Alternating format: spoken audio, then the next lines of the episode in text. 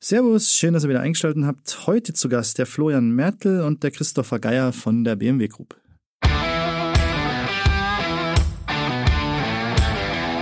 Hallo im Feierabend mit Ingram Micro und Cisco. Viel Spaß beim Profiling. Ja, Servus Florian, Servus Christopher. Äh, wollt ihr euch kurz vorstellen? Wer seid ihr? Wo kommt ihr her? Was macht ihr? Christian, erstmal danke für die Einladung. Ich bin Florian. Ich bin bei der BMW Group zuständig für Enterprise Architecture. Und da sprechen wir heute noch ein bisschen drüber, welchen Einfluss das auf Cloud Transformation etc. hat. Mein Name ist Chris. Vielen Dank für die Einladung. Ich bin Product Owner für die BMW Group IT Innovation. Das beinhaltet die Technology Offices, äh, die wir haben äh, in der Welt verteilt, die Startup Garage, um Startups onzuboarden. Und wir haben ein Team bei uns, äh, die AI-Strategie fürs Unternehmen erarbeitet und äh, beschäftigen uns mit Themen wie Metaverse, äh, NFT etc. Also genau die richtigen, wenn es ums Thema Digitalisierung geht. Äh, Florian, du hast gesagt, das Wort ist schon gefallen, Enterprise Architecture. Für jemanden, der nicht weiß, was das ist. Kannst du es zusammenfassen, erklären, worum es da geht? Genau, ich glaube, Enterprise Architecture aktuell ist im Markt ganz interessant, weil es, nach langer Zeit wieder total boomt aus mehreren Gesichtspunkten. Ich fange aber erstmal an, was ist es denn? Enterprise Architecture besteht maßgeblich aus vier Disziplinen. Fängt an mit der Enterprise Business Architecture, wo wir aus dem Business die IT-Struktur ableiten. Viele sagen Capabilities dazu, die die IT haben muss, um das Business adäquat zu unterstützen. Bei uns ist es unsere IT-Produktstruktur, mit der wir versuchen, unsere Strategie, IT-Strategie bestmöglich umzusetzen. Die zweite Disziplin ist Enterprise Application Architecture. Da leiten wir das Applikations- und IT-Service-Portfolio aus eben der Business-Architektur ab.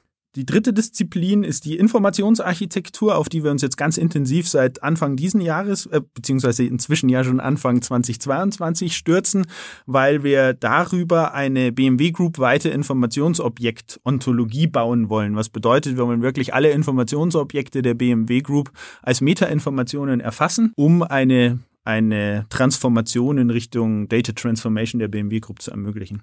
Und die letzte Disziplin bei uns ist die Enterprise Technology Architecture oder Enterprise Technical Architecture. Da haben wir eine ganz andere Rolle, nämlich maßgeblich die Technologiestandardisierung in der BMW Group IT. Dort beschreiben wir, welche, welche Landing Tech Stacks, in der Industrie werden sie manchmal Landing Zones in der Public Cloud beispielsweise genannt, äh, für die BMW Group die richtigen sind, welche technologischen Komponenten wir verbauen wollen in den, in den verschiedenen DevOps Teams. Also ein ganz klarer Fokus dort auf neue Technologien als Brücke zum Chris oder ähm, Standardisierung von dem bestehenden Technology Stack. Brücke zum Chris, gutes Schlagwort. Was für Technologien sind denn da primär die, die der Transformation innerhalb von der BMW-Gruppe unterworfen sind? Also mhm. woran arbeitet ihr denn da?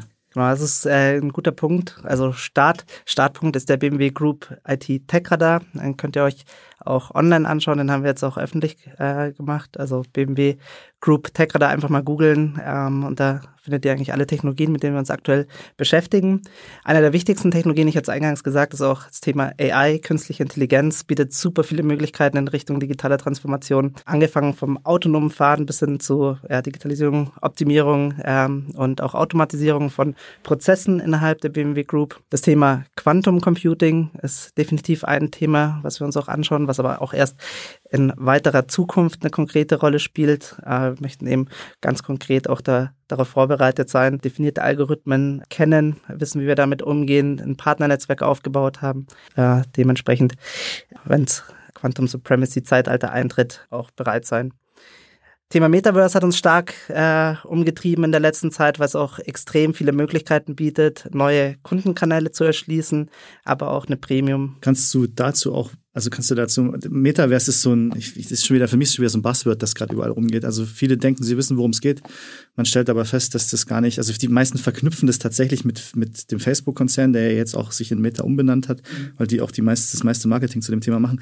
Kannst du mal, also das fassbar erklären, was du unter dem Begriff oder was ihr unter dem Begriff versteht und wo ihr das dann auch einsetzen könnt oder wollt? Mhm. Ein guter Punkt. Also für viele ist es aktuell äh, mit Virtual Reality mit Metaverse gleichgesetzt und dann ist es tats tatsächlich eine Umgebung wie Fortnite zum Beispiel, äh, was dann auch irgendwo wieder mit Metaverse gleichgesetzt wird.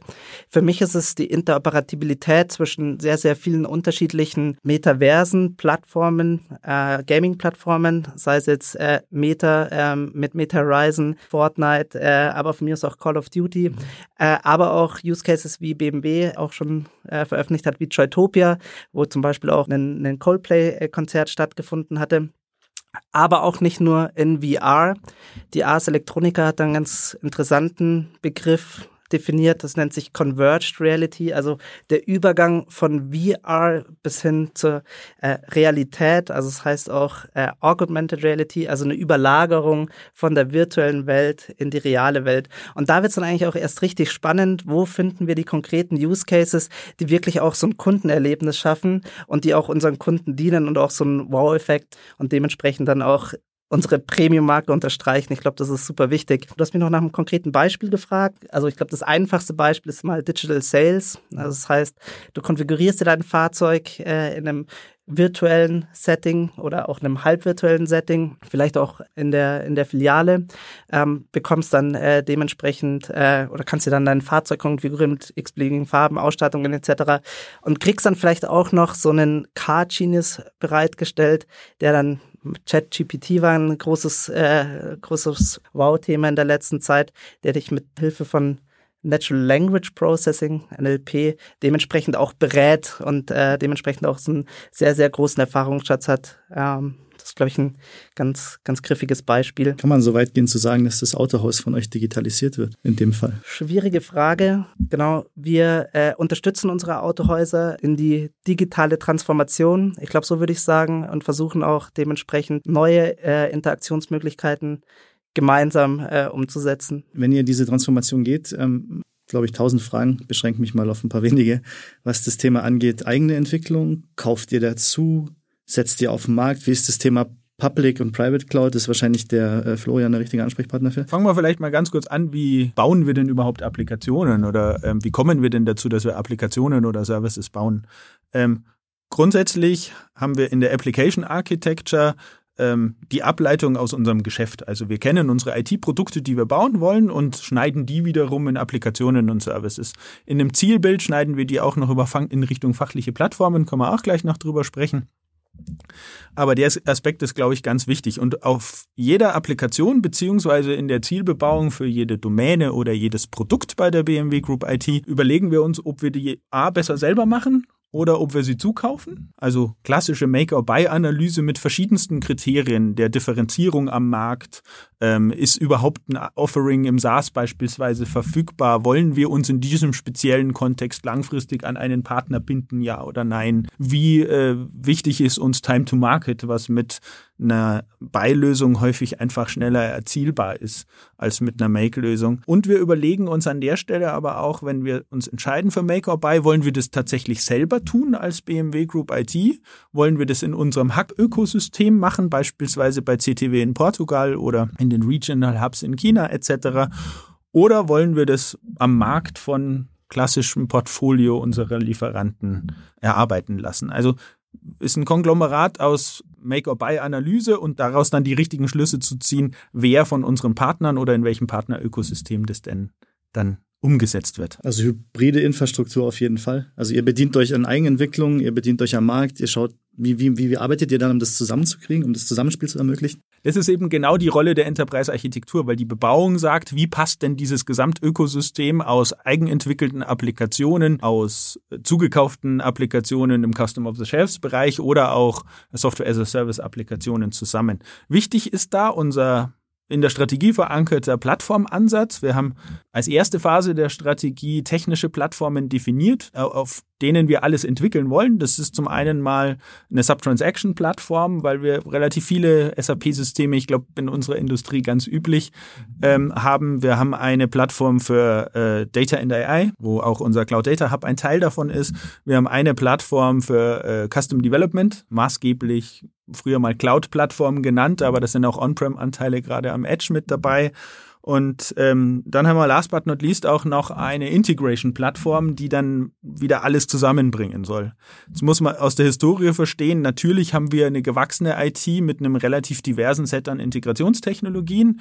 Die wollen wir aber massiv zusammenbringen, zusammendampfen, um um ähm, über maßgeblich zwei Technologien einfach eine bessere Integration von Applikationsökosystemen zu schaffen. Das ist zum einen mal klassisch Kafka und das ist zum anderen ähm, als, als Streaming-Dienst und zum anderen REST APIs mit dem zugehörigen API-Management, API-Portals etc um eine Wiederverwendung einfach zu ermöglichen, beziehungsweise eine bessere Interaktion zwischen den Applikationsökosystemen. Ja, und dann mal aus der, also aus der Realität gesprochen. Das klingt immer alles so schön, wenn man drüber spricht, aber ich meine, ich glaube, das Interessanteste für die meisten Leute ist und was auch ein Grund ist, warum es in Deutschland noch viele große Unternehmen gibt, die diesen Schritt in die Richtung scheuen, vor was für Herausforderungen stellt euch das Ganze denn? Ich meine, es ist, denke ich, man weiß aus dem Business, wenn man dort tätig ist, dass es eben nicht ganz so einfach ist wie auf dem Papier.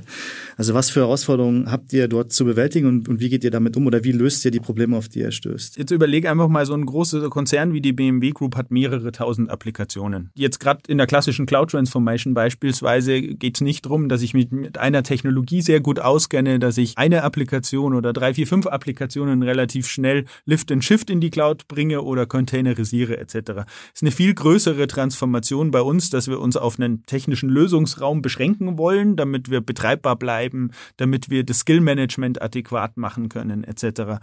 Und wir haben ein, ein wirklich tolles äh, Cloud Transformation Team, das uns dabei unterstützt hat, tatsächlich jede Applikation dahingehend zu untersuchen, was ist denn der ideale Zielbahnhof einer Applikation technologisch und die Menschen dahinter, die die Applikationen verantworten, müssen natürlich sagen, in der Bebauung, wo entwickelt sich die Applikation denn hin? Wir wollen nicht jede Applikation eins zu eins migrieren, sondern wir haben Initiativen, die die Dinge weiterentwickeln, die sie zusammenfassen.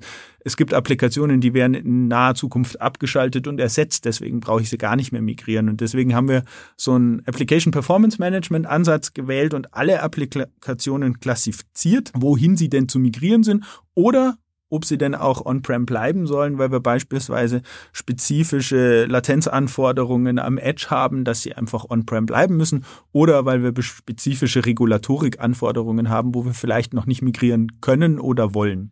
Da zum Chris gleich noch eine Frage. Also um das zu bewerkstelligen, ist ja ähm, quasi ein Tech-Scouting notwendig. Ähm, ihr müsst Mitarbeiter schulen. Grundsätzlich ähm, muss die IT oder die Personen, die Spezialisten, die dran arbeiten, quasi über, wie man so schön sagt, den Tellerrand hinausschauen. Wie setzt ihr das denn um? Also mhm. wie, wie arbeitet ihr denn daran? Aber wir haben eine der größten Schulungsmaßnahmen aufgesetzt in den letzten Jahren. Also es ist sehr, sehr viel Geld äh, in, in, in Bildung geflossen, auch um eine Umschulung. Ähm, das heißt, wir haben bestimmte oder Personen, die früher sehr, sehr viel gecodet haben, aber dann eher in eine äh, Management-Richtung gegangen sind, auch wieder äh, ermöglicht, äh, dementsprechend den Weg zurück äh, ins Programmieren zu finden. Das zum einen. Aber die Frage in Richtung Tech Scouting. Ich hatte es anfangs erwähnt, der Technologieradar, das ist der Basis und da gibt es relativ viele Bausteine, ähm, die den dementsprechend füllen. Das eine sind Universitätskooperationen, das heißt, wir arbeiten sehr stark im Research-Bereich mit Top-Universitäten zusammen. Das heißt, zum Beispiel im Bereich äh, Quantum Computing finanzieren wir einen Stiftungslehrstuhl an der RWTH Aachen und der TU München, wo wir sehr, sehr viele Inhalte bekommen, aber auch mit äh, Berkeley, MIT oder auch in China mit äh, Tsinghua und Tongji, wo wir dementsprechend viel in die Diskussion gehen äh, und dementsprechend die Mikrosignale auch aufgreifen und dementsprechend auch in den Technologieradar überführen. Der andere Baustein, der für uns sehr, sehr wichtig ist, sind die BMW Group IT Technology Offices die wir in USA, in Greenville, Singapur, in München und äh, China aufgebaut haben. Das heißt, sie sind direkt im Ökosystem verankert, bekommen sehr, sehr viele Signale aus dem Ökosystem äh, und helfen uns dabei, dementsprechend das auch äh, voranzutreiben.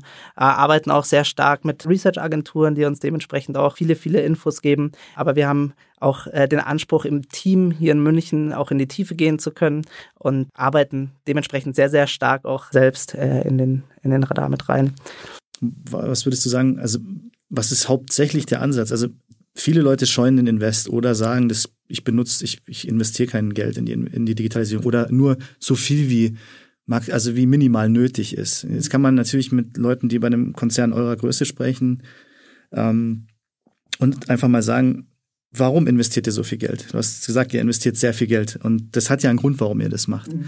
Was würdest du sagen, ist, was sind denn die Hauptgründe, dass ihr sagt, dieses, dieser Invest ist gerechtfertigt und der steht für einen Plan, den wir haben. Ich glaube definitiv, um langfristig wettbewerbsfähig zu bleiben und aber auch nachhaltig eine Premium User Experience unseren Kunden gegenüber zu liefern. Das ist äh, tatsächlich das A und O. Wir haben es auf der äh, CES gesehen. Das Vision D-Fahrzeug ist ziemlich stark eingeschlagen, hat einen sehr, sehr hohen Anteil an Digitalisierungslösungen.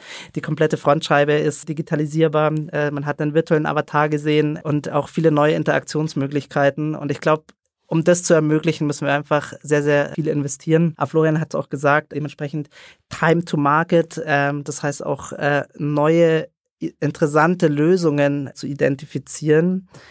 Passt auch vielleicht noch ein bisschen zu dem Punkt, wie wir auch äh, mit Make or Buy umgehen, wo ich die Startup Garage auch noch so ein bisschen mit in, ins Spiel bringen kann. Das heißt, wenn wir identifizieren, es gibt eine Nischenlösung da draußen, die von einem Startup umgesetzt werden kann, schauen wir, dass wir dementsprechend auch Startup-Lösungen schnell onboarden, mit den Startups auf Augenhöhe kooperieren und die in den Unternehmenskontext mit einbinden. Also das heißt, was man auf jeden Fall mitnehmen kann auch, ist tatsächlich der Umstand oder die Tatsache, Umstand ist das falsche Wort, dass ihr in den Innovationszentren ja Zentren tonnenweise Daten erhebt und auswertet. Und dann kommen wir dann zum nächsten Buzzword, Data Driven Company. Da würde ich gerne nochmal mit dem Florian drüber sprechen. Was hat das Ganze denn mit der Informationsarchitektur zu tun, über die wir vorhin gesprochen haben? Genau, also wir betrachten ja immer Daten aus zwei Gesichtspunkten. Einmal aus analytischen Gesichtspunkten mit den Stichworten, was ich vorher gesagt habe, unser Cloud Data Hub mit den Data Analysts und so weiter, die Use Cases für unsere Fachbereiche bearbeiten, um Insights aus Informationen zu ziehen, die wir heute nicht haben. Das ist einer der großen Blöcke. Aber wir müssen ja auch operativ mit unseren gesamten Informationen umgehen. Und ähm, ein Aspekt davon ist, wie tauschen Applikationen und Services Informationen aus oder wie tauschen sie Daten aus. Und der zweite Aspekt darin ist, wie können wir als BMW Group unser gesamtes Informationsökosystem kennen? Und ähm, das ist tatsächlich momentan eine große Herausforderung bei uns in der Abteilung. Wir bauen ein Ökosystem an Business-Informationsobjekten. Ganz plakativ, das Fahrzeug wäre eines, aber auch der Mitarbeiter, der, die Mitarbeiterin, der Kunde als, als Datum, aber auch ganz viele andere, unsere Gebäudestrukturen, unsere IT-Strukturen, alles, was man sich als IT-Information Asset vorstellen kann. Und wie diese zusammenhängen und welche Metainformationen die beinhalten, wie beispielsweise welches Datum Datum darf ich denn nur unter einer bestimmten Zweckbindung verwenden? Welche Daten dürfen spezifische Länder nicht verlassen beispielsweise? Also alles rund um Regulatorik und alles rund um ähm, Datenerlaubnis der Verwendung flanschen wir an die eigentlichen Informationsobjekte in der Modellierung an. Das ist das Ziel von dieser globalen Ontologie an Informationsobjekten, die wir aus zwei Richtungen entwickeln. Einmal top-down als tatsächlich händische Modellierung der wichtigsten Informationsobjekte, aber im Ziel auch über eine automatisierte Discovery von operativen Datenbanken und operativen Systemen, um zu sehen, welche Data Assets habe ich denn da drin und in welchem Kontext könnte ich diese denn verwenden.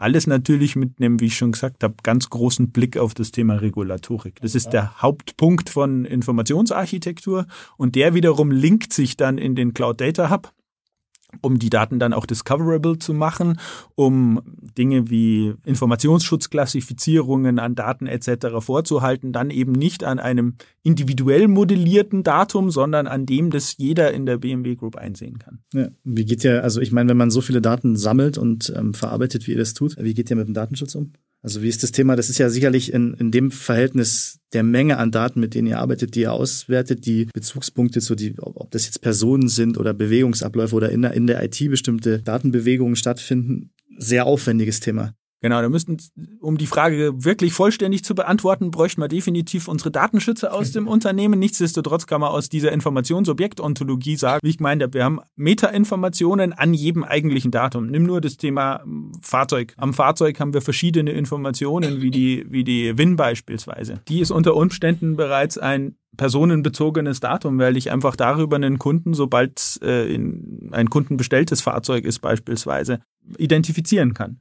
Und dementsprechend speichern wir all diese Informationen als Metaobjekt am eigentlichen Informationsobjekte im Fahrzeug, um damit jeder Analyst, damit jeder Mitarbeitende weiß, ähm, darf ich mit diesem Informationsobjekt so umgehen oder nicht. Das ist das Ziel von dieser Ontologie. Und es hat den charmanten Nebeneffekt, dass ich in als Applikationsentwickler beispielsweise oder wenn ich für einen bestimmten Businessprozess zuständig bin, diese Informationen auf einen Blick sehe und auch sehe, welche anderen Korrelationen hat dieses Informationsobjekt beispielsweise. Nimm nur das Thema äh, Fahrzeug hat ein Produktionswerk. Dahinter hängen wieder ähm, spezifische Komponentenwerke, spezifische Lieferanten etc. Und so ist die Chance, wenn ich so eine Ontologie baue, dass alle Mitarbeitenden in der Lage sind, all das, was hinter dem eigentlichen Informationsobjekt liegt, auch zu discovern, zu sehen und dementsprechend andere Schlüsse vielleicht zu ziehen im Business, als sie so können. Und so versuchen wir tatsächlich eine Data-Driven Company aus einem Analytics-Gesichtspunkt, aber auch aus einem operativen Gesichtspunkt zu werden.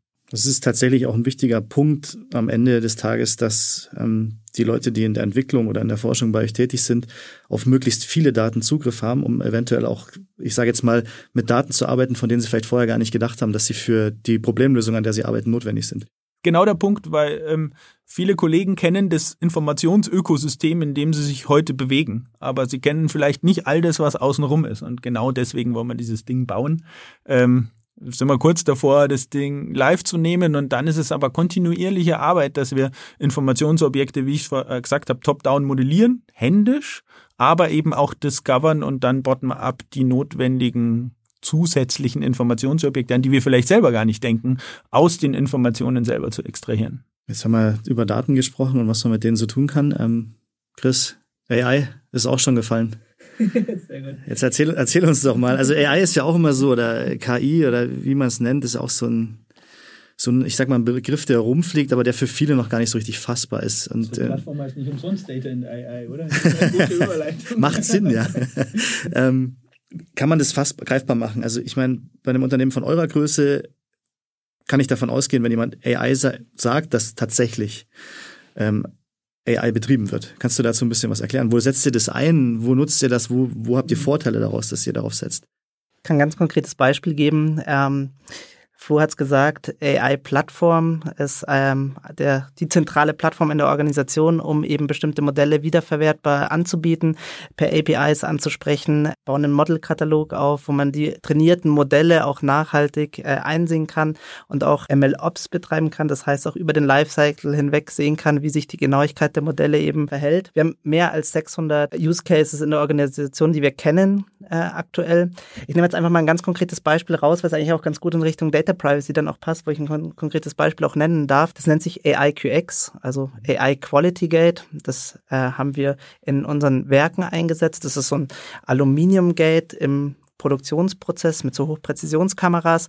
Fahrzeug fährt durch und wir kennen in Realtime Spaltmaße, fehlende Fel oder falsch angebaute Felgen, äh, falsch angebaute Bauteile und das ist tatsächlich ein ziemlich interessanter Use Case, weil wir das Modell natürlich mit Daten antrainiert haben und wir haben nicht so extrem viele Daten, zum Beispiel von den Felgen. das heißt, wir haben dann auch wieder ein Startup, äh, nennt sich Upstride, darf ich auch kommunizieren. Und das mit sehr, sehr wenig Daten ein, ein sehr performantes Modell trainieren kann, finde ich super spannend. Auf der anderen Seite brauchen wir Daten aus den Werken, um eben diese Spaltmaße und auch die fehlenden Bauteile etc. zu identifizieren. Da sind aber sehr häufig Personen drauf, also das heißt personenbezogene Daten.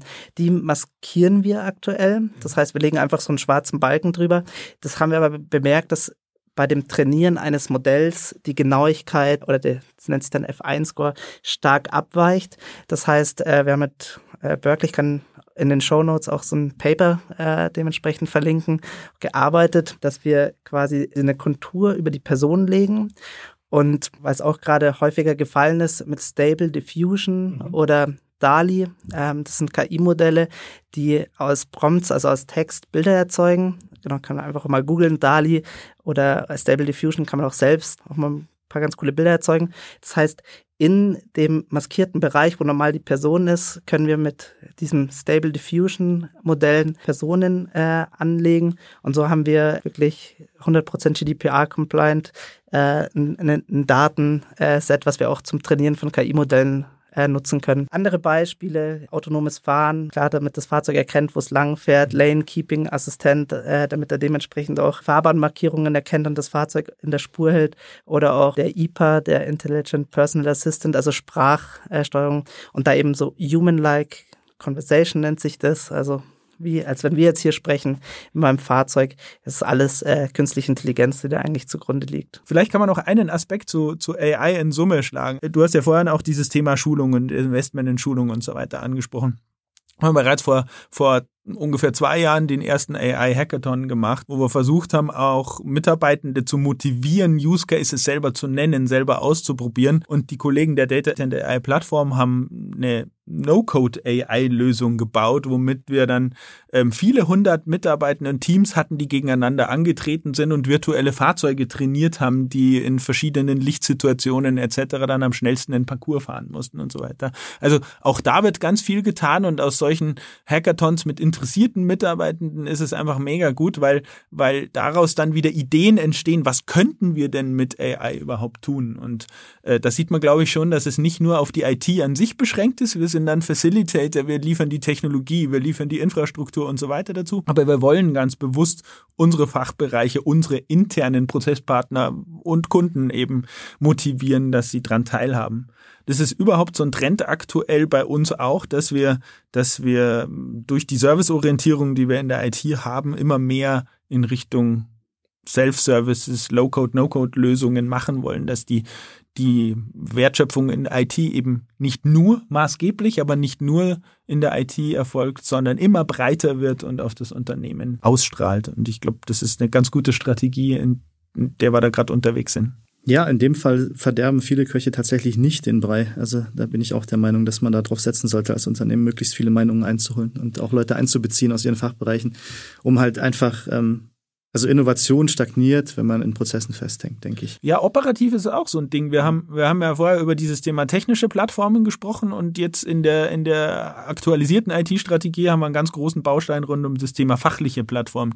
Es geht immer mehr dahin, dass wir Services entwickeln und diese Services oder Funktionen bündeln wir fachlich, so wie sie fachlich zusammengehörig sind. Ein Buzzword an der Stelle wäre Composable Architecture. Wir versuchen tatsächlich, dass wir wiederverwendbare Services bauen, bündeln die in funktionalen oder fachlichen Plattformen und die wiederum werden dann von Portalen verwendet, von Low-Code, No-Code-Lösungen oder eben von Apps, Applikationen, die die zentrale IT dann zur Verfügung stellt. Aber so schaffst du es, dass einfach immer mehr Leute an der IT-Wertschöpfung teilhaben und sie miteinander erzeugen. Ja. Jetzt haben wir drüber gesprochen, ähm, Chris, viele Köpfe. Du hattest vorhin das ähm, Startup unter, äh, erwähnt, das du nennen darfst, ähm, das da mit euch zusammenarbeitet. Ähm, interessantes Thema, finde ich. Also, dass quasi die BMW Group mit Startups zusammenarbeitet. Kannst du da zu dem Thema noch mal ein bisschen was erzählen? Wie das, also, wie kommt ihr auf Startups? Ist das aus dem Kommt das aus dem Forschen und Entdecken Bereich heraus, dass ihr irgendwas findet, wo ihr sagt, damit könnten wir unter Umständen ein Problem lösen? Wie, wie geht ihr da vor? Oder gibt es da gibt's eine eigene Abteilung, sage ich jetzt mal, die sich ähm, darum kümmert, dort Sachen zu identifizieren, die für euch interessant sein könnten? Genau, also es gibt die BMW Startup Garage. Das ist quasi ein übergeordneter Begriff, wo viele Einheiten äh, mitarbeiten. Das heißt, wir, wir als BMW Group äh, treten extern als BMW Startup Garage im BMW äh, im Startup äh, Ökosystem auf. Dieses Jahr haben wir circa 300.000 Startups im Funnel, also äh, gescoutet.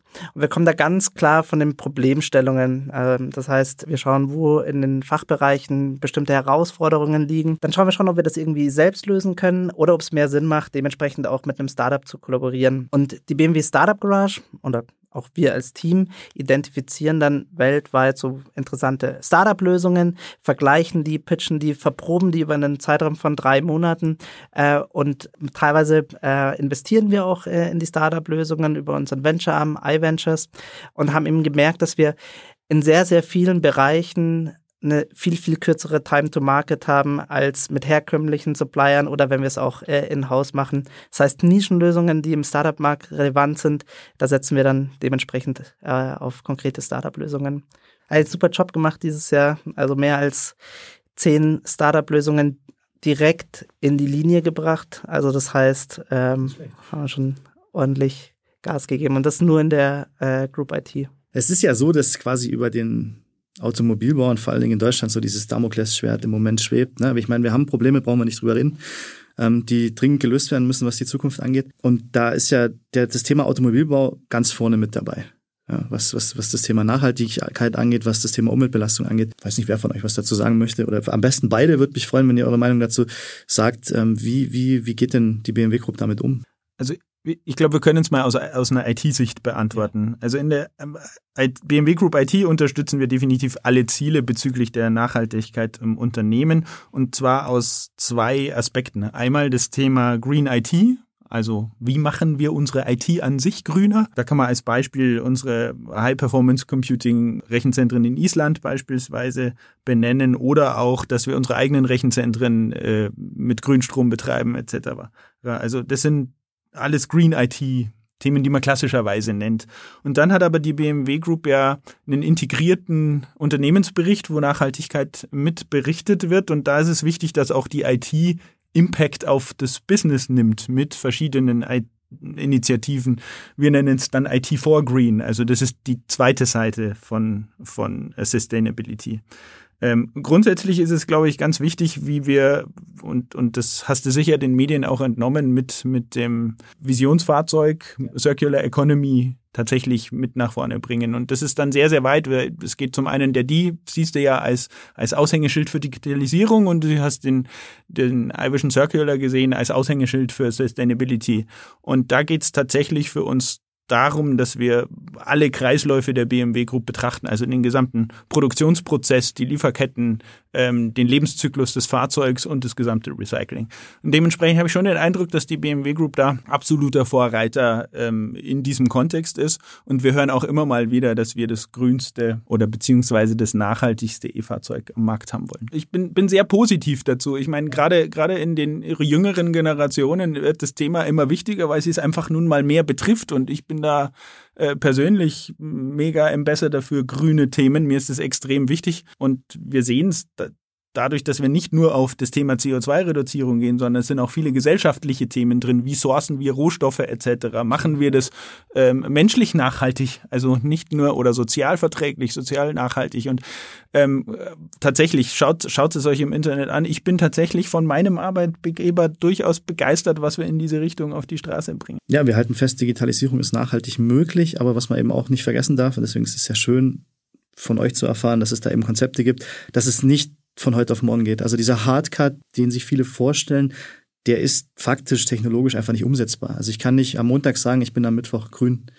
Das ist ein Prozess, den man gehen muss und ähm, da kann man sich auf euren Seiten ja informieren, wo ihr das macht. Ja, und wenn es nochmal, wenn es nochmal so ein bisschen Schulterschluss zur IT möchtest, da kannst du ja einfach mal beispielsweise Catena X anschauen, wo wir versuchen, ein Datenökosystem zu schaffen. Und gerade wenn wir den gesamten Lebenszyklus eines Fahrzeugs von unseren Lieferanten über den Lebenszyklus selbst oder, oder den Betrieb des Fahrzeugs bis zum Recycling anschauen, ist es ja wichtig, dass wir Informationen, also Daten wieder nicht nur von der BMW Group haben, sondern auch von unseren Partnern.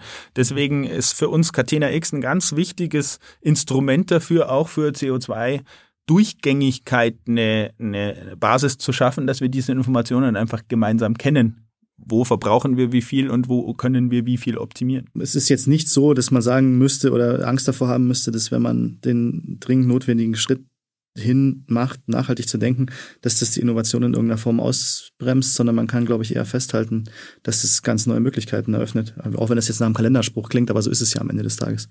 Wenn man nachhaltig denkt, innerhalb eines Entwicklungsprozesses entdeckt man sicherlich neue Methoden, Dinge umzusetzen, über die man halt vor fünf Jahren noch nicht nachgedacht hat, mit hoher Wahrscheinlichkeit. Ja, genauso. Und nicht nur, nicht nur im Fahrzeug tatsächlich. Ich meine, die ganze Elektrifizierung der Branche ist, ist durch Nachhaltigkeitsaspekte entstanden. Und ähm, wer die Wirkungsgrade von den Elektromotoren mit klassischen äh, Motoren vergleicht, sieht einfach, dass das ein wichtiger Weg ist für uns.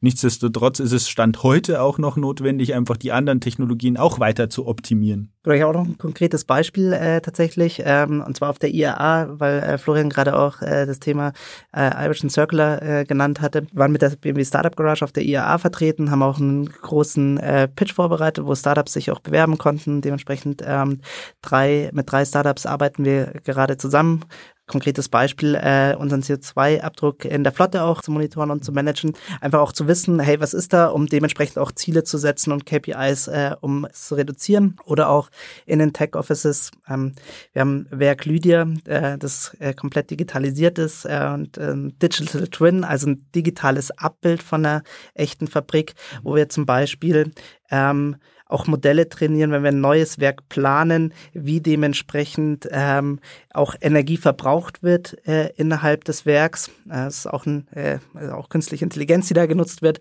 um dementsprechend auch beim Entstehungsprozess eines neuen Werks schon zu schauen, dass man sehr, sehr energieeffizient arbeitet. Eigentlich interessant, und da noch so Möglichkeiten hatte. Und wie gesagt, Circular Economy, also die Zirkularität, ähm, dass wir unsere Fahrzeuge dementsprechend auch eben wieder recyceln können.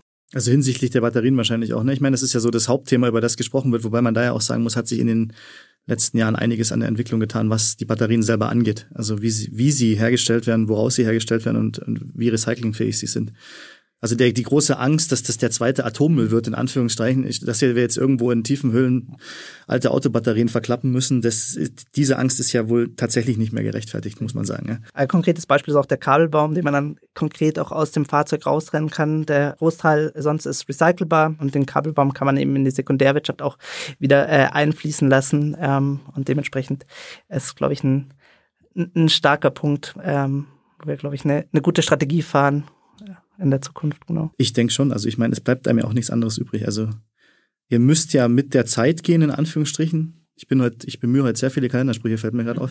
Aber es, so ist es ja am Ende des Tages. Ja, ihr könnt ja nicht, ihr könnt ja nicht drum rum. Also ihr müsst euch weiterentwickeln und am Ende seid ihr ja auch ein Unternehmen, ähm, das eine Verantwortung für den Fortbestand des eigenen Unternehmens und der Arbeitsplätze der Mitarbeiter trägt. Und deswegen müsst ihr innovativ agieren, weil sonst kann man, können wir alle zumachen und dann machen wir das Licht aus und die Sache ist erledigt. Das wollen wir natürlich alle nicht. Jetzt haben wir ganz viel über die BMW Group gesprochen. Dafür schon mal vielen Dank. Aber mir geht es in dem Podcast ja auch immer darum, dass ich persönliche Meinungen von den Menschen, mit denen ich spreche, die mit der Digitalisierung zu tun haben, ähm, bekomme. Und da würde es mich interessieren, fangen wir mit dir an. Also, du hast, der Chris hat zuletzt gesprochen, also der Flo als nächster. Ähm, dein, also persönlich, mir geht es vor allen Dingen darum, was mir immer wieder auffällt, also nicht nur im täglichen Business, sondern da kann man ja auch einfach Nachrichten lesen, um festzustellen, dass wir in Deutschland nach wie vor extrem viel nachzuholen haben. Also das Thema Digitalisierung hängt bei uns ganz schön fest. Jetzt kann man mal von der BMW Group absehen, weil das, was wir jetzt die letzten halbe Stunde, 40 Minuten gehört haben, zeigt ja, dass ihr einen vernünftigen Ansatz habt, was das Thema angeht, als privates Unternehmen. Ähm, wie siehst du denn privat die Sache? Also was denkst du? Darum frage ich auch die Leute in dem Podcast, weil ihr seid alle vom Fach, ihr seid aus der Branche, ihr setzt euch mit dem Thema Digitalisierung auseinander. Woran liegt's und was kann man besser machen? Also was ist denn der Grund, warum das bei uns so hängt und wir einfach irgendwie gefühlt zumindest im Land nicht vorankommen. Ich glaube, da müssen wir verschiedene Lebensbereiche anschauen. Ja. Also schauen wir mal als als Papa sage ich, ähm, mein Sohnemann ist ganz frisch aufs Gymnasium gekommen im September, dass Corona uns total gut getan hat, was Digitalisierung von Schulen angeht. Also ähm, es, es gibt eine App zur, zur Steuerung der Mensa dort. Es gibt eine App für Hausaufgaben. Es gibt eine App, wo sie, wo sie Vertreterregelungen einsehen können. Es gibt eine App für Eltern, wo wir Slots buchen können bei den Lehrern und so weiter. Also ich glaube, es ist wahnsinnig viel passiert dadurch. Insofern glaube ich, wenn man das auf diese positive Ebene setzen will, diesbezüglich hat uns, äh, auch wenn es in vielen anderen Lebensbereichen für uns alle unangenehm war, Corona tatsächlich ganz gut getan. Ähm, ich glaube, wenn wir einen, einen Lebensbereich uns anschauen, wo wo es hochnotwendig ist, dass wir mehr, in mehr investieren, das ist äh, E-Government. Also alle Services, die wir einfach äh, konsumieren dürfen und konsumieren müssen von unseren Behörden, da ist es hochnotwendig, dass wir mehr digitalisieren, Absolut. einfach um, um äh, Prozesse deutlich schneller zu machen. Aber ich glaube, das ist kein Geheimnis. Das weiß jeder von, von deinen Hörern oder von allen, die uns jetzt zuhören, dass wir in dem Umfeld deutlich investieren müssen. Ich glaube, Infrastruktur ist ein Aspekt in den Regionen, wo wir jetzt leben oder wo ich jetzt äh, bin, sieht's relativ gut aus, sowohl mit Internetverfügbarkeit, mit Stabilitäten dessen, mit 5G und so weiter. Also wir entwickeln uns ganz gut weiter. Aber wenn ein Lebensbereich, wo ich sage, da müssen wir investieren, dann ist es alles rund um unsere Behörden. Ja, und Medizin. Also ich habe das, glaube ich, schon mal in irgendeinem anderen Podcast gesagt, glaube bei der Anna Kopf von Microsoft war es, ich weiß es nicht mehr genau. Ähm, was mich immer wieder schockiert, ist ähm, das Thema, ich bin jetzt zum Glück noch nicht so alt oder so gebrechlich, dass ich ständig zum Arzt muss, aber wenn man mal zum Arzt muss, das ist schon verrückt, dass man Überweisungsscheine braucht, die man sich gedruckt abholen muss und die einem aus Datenschutzgründen nicht per Post geschickt oder E-Mail geschickt werden können. Ich meine, es gibt ja Möglichkeiten, quasi konform zu Datenschutzansätzen zu gehen, was die Übertragung von solchen Sachen angeht, die personenbezogen sind. Aber gut, ähm, gibt es denn ich weiß nicht, ob ihr das, also ob ihr da überhaupt was zu sagen könnt, aber ich frage einfach mal, gibt es denn eigentlich irgendein Forum, wo Unternehmen wie eine BMW Group die Bundesregierung bei solchen Problemen beraten? Gibt es das denn? Ich bin mir da gar nicht sicher. Es gibt einige von, äh, ich kann jetzt nicht tatsächlich nicht im Detail aufklären, ich weiß den Namen gerade einfach nicht, aber wir tauschen uns sehr, sehr regelmäßig mit Regierungen äh, und auch äh, Ministerien aus, um dementsprechend auch die Digitalisierung in den Bereichen voranzutreiben. Müsste tatsächlich passen, wie die genau ja, mir ging es nur darum, also das, die Frage sicherlich aufkommt, wenn man darüber spricht, immer wieder. Bei mir kam es jetzt auf, also ich müsste auch erstmal nachrecherchieren, aber es ist jetzt das erste Mal, dass ich mir denke, könnte man ja direkt mal nachfragen, weil es ja Sinn machen würde, dass eben die großen deutschen Unternehmen, die digitalisieren, die Innovationstreiber sind, in solche Prozesse eingebunden werden, weil ich meine, von wem soll man lernen, wenn nicht von diesen Unternehmen. Alles andere, also Berater, die für sehr viel Geld, ähm, ich habe keine Ahnung, was beraten in der Bundesregierung. Also man hat ja immer den Eindruck, die kosten sehr viel Geld, beraten aber nicht wirklich sinnhaft. Sollte man vielleicht austauschen und eher auf Unternehmen wie euch hören oder setzen bei solchen Sachen. Ich glaube, da kannst du dir gleich den nächsten Podcast buchen mit unseren Kollegen aus der Corporate Communication, weil da gibt's definitiv welche, die, die auch die äh, Government-Strukturen einfach mit, mit, mit verantworten. Ähm, ich glaube, das ist ganz, ganz interessant, da mal zu hören, in welche, wie da Kommunikationskanäle funktionieren. Eins ist mir tatsächlich noch eingefallen, also QTech, also ein Konsortium, Industriekonsortium, um Quantum Computing voranzutreiben, mhm. wo wir Gründungsmitglied waren. Mittlerweile sind zwölf Großkonzerne mit dabei. Und da geht es eben in dem Konsortium drum, auch ähm, die Regierung zu beraten, aber auch konkrete Use Cases gemeinsam zu identifizieren und die Industrie in Deutschland in dem Bereich Quantum Computing voranzutreiben. Ja, ist eine schöne Sache. Magst du noch was, äh, Chris, abschließend sagen? Zum, wie ist deine private Meinung zum Thema Digitalisierung? ja, waren super spannende Teile mit dabei. Äh, wir haben hier, äh, bei uns nennt sich die neue Arbeitswelt Connected Works. Das heißt, wir haben viele neue Tools, um dementsprechend seinen Alltag zu planen, auch virtuell zu kollaborieren, sei es in VR oder auch mit Teams etc. Die Straßen sind nicht mehr so voll, dadurch, dass wir teilweise ähm, ja auch oder viel von zu Hause arbeiten. Ich habe selber viel auch in, in einem Startup gearbeitet gearbeitet oder hatte auch meins gegründet. Damals war die On-Premise-Infrastruktur mega der Pain. Äh, mhm. Ich finde es richtig cool, wie easy äh, man mit den Multiscalern äh, äh, Instanzen aufbauen kann und einfach seine eigenen Services auch mal bereitstellen kann. Es gibt super spannende Ansätze. Das ist jetzt vielleicht nicht nur auf Deutschland bezogen, aber auch es gibt so ein IntelliJ-Plugin, äh, nennt sich GitHub Copilot, wo ich auch ein, relativ einfach Code generieren kann, die ich dann auch dementsprechend auf meine Infrastrukturen publishen kann. Das heißt, der Weg ist relativ einfach. Ist gerade über Weihnachten auch erst äh, so eine AI äh, Engineering äh, so einen Kurs gestartet. Wie schnell der Einstieg äh, auch ist, neue Services zu konsumieren, das äh, finde ich finde ich richtig cool. Ich musste lachen, als du gesagt hast, ey, äh, wir, unsere äh, äh, unsere ähm, Strukturen auch in Richtung äh, Regierung mussten irgendwie vereinfacht werden oder auch im Staat. Ich hatte vor oh, 15 Jahren mal eine Bachelorarbeit geschrieben, da ging es genau um das Thema E-Invoicing. Und Skandinavien hat in ihren Online-Banking-Systemen schon äh, also elektronische Rechnungen implementiert, konntest du alles äh, einfach bezahlen, wir sind immer noch nicht so weit gerade mit Singapur beschäftigt. Die bieten auch äh, eine Wallet-Lösung an, wo du äh, dementsprechend deine ganzen Daten, Führerscheine etc. auch in einer, in einer gesicherten Umgebung ablegen kannst. Ich glaube, da haben wir noch echt, echt super viel Potenzial. Die Regierung dort in, in Singapur ganz konkret, das ist gerade ein konkretes Beispiel, es gibt dort so eine große äh, Initiative, ähm, um die gesamte Bevölkerung zu erreichen, neue Ansätze, neue Technologien äh, auch zu erlernen. Also es gab so einen kostenfreien Kurs, äh, was künstliche Intelligenz angeht, was eigentlich jeder Einwohner in Singapur äh, auch nutzen konnte, was ich super spannend fand. Und solche Ansätze fände ich ja auch gut, das einfach nochmal mehr in die Breite zu bringen äh, in, in Deutschland. Und tatsächlich Medizin finde ich auch einen super spannenden Part. Also, weil man äh, genau in diesem, in dem Kurs hat man so X-Ray-Chestbilder bekommen und musste Covid oder äh, ähm, ja, Lungenerkrankungen identifizieren. Und wenn du ein Bild hast, äh, also ein Röntgenbild von, von dir, ist es relativ trivial, äh, bestimmte Krankheitsbilder zu identifizieren und auch mit neuen Ansätzen äh, auch zu riechen. Also man kann auch Krankheitsbilder riechen mit zum Beispiel neuromorphen äh, Chips. Und das finde ich super spannend. Ich stelle mir da so eine Kabine äh, in der Stadt vor, da gehe ich rein, lasse ich mir kurz durchchecken und kriege dann so ein grobes Bild oder vielleicht auch irgendwann bei uns im Fahrzeug. Ähm, ich glaube, da haben wir noch eine super spannende Zeit vor uns. Und es sind definitiv Herausforderungen da, aber es ist, macht auch mega Spaß, in dem Bereich zu arbeiten, äh, weil es jeden Tag neue Herausforderungen gibt. Man lernt nie aus. Man kann auch festhalten, glaube ich, es ist zwar, es sind noch viele Regenwolken da, aber die Sonne kommt überall durch, was das Thema angeht. Ich muss es auch sehen, also ich sehe das auch so. Ich habe es jetzt wieder in äh, in Helsinki. Ich war im Urlaub im Dezember für eine Woche in Finnland und in Helsinki einfach gesehen, was mich da zum Beispiel wahnsinnig fasziniert hat, also erstmal klar, Skandinavien, ich brauche kein Bargeld, das ist immer das Schönste. Egal was ich mache, ich brauche kein Bargeld, das ist äh, sehr erleichternd, dieser Zustand. Ähm, da steht eine große Stadtbibliothek, die ist äh, von Steuergeldern finanziert und die ist offen für jeden. Also jeder, der da reingeht, kann die nutzen.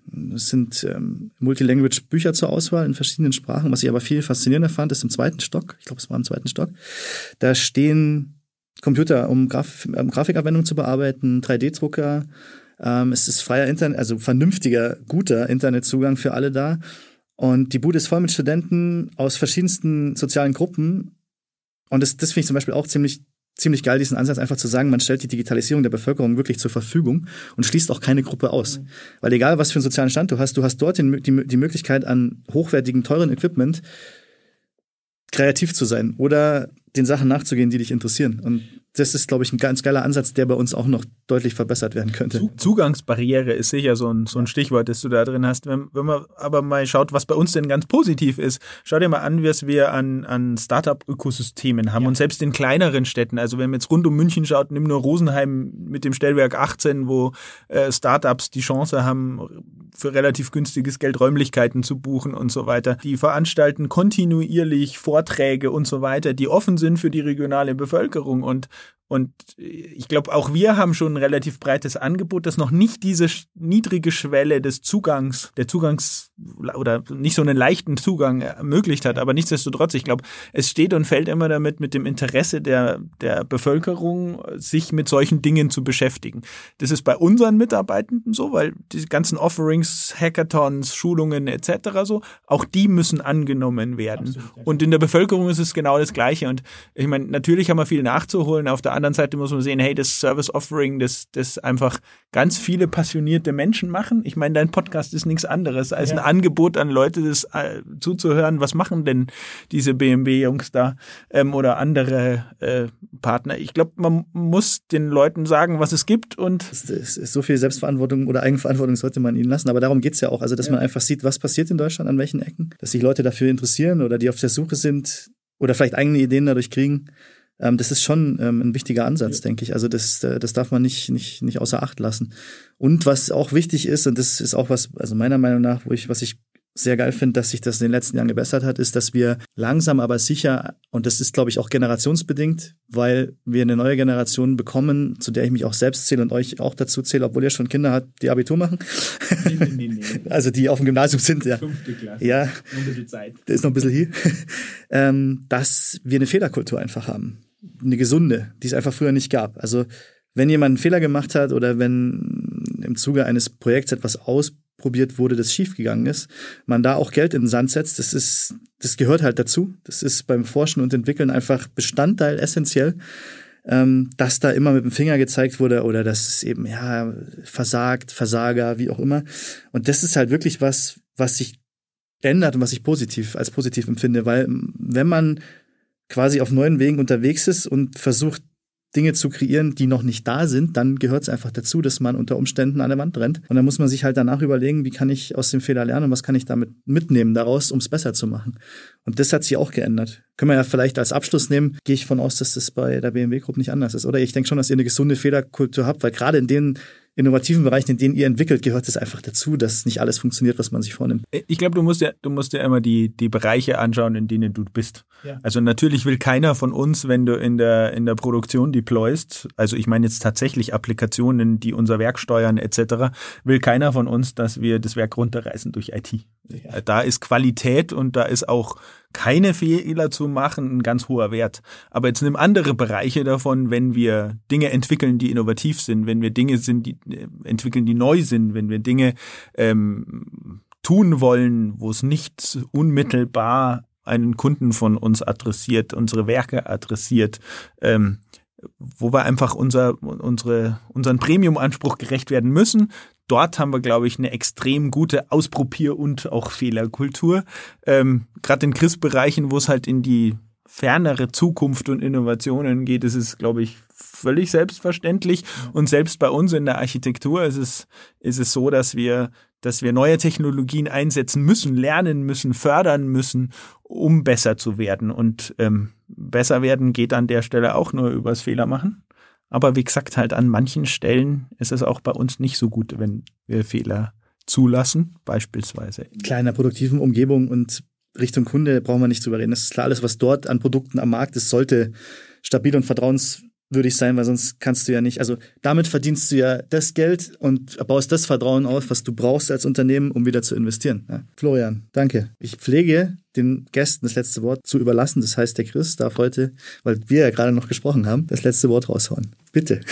Schön war's. Äh, vielen Dank für die Einladung, war ein Traum. Können wir gerne wieder.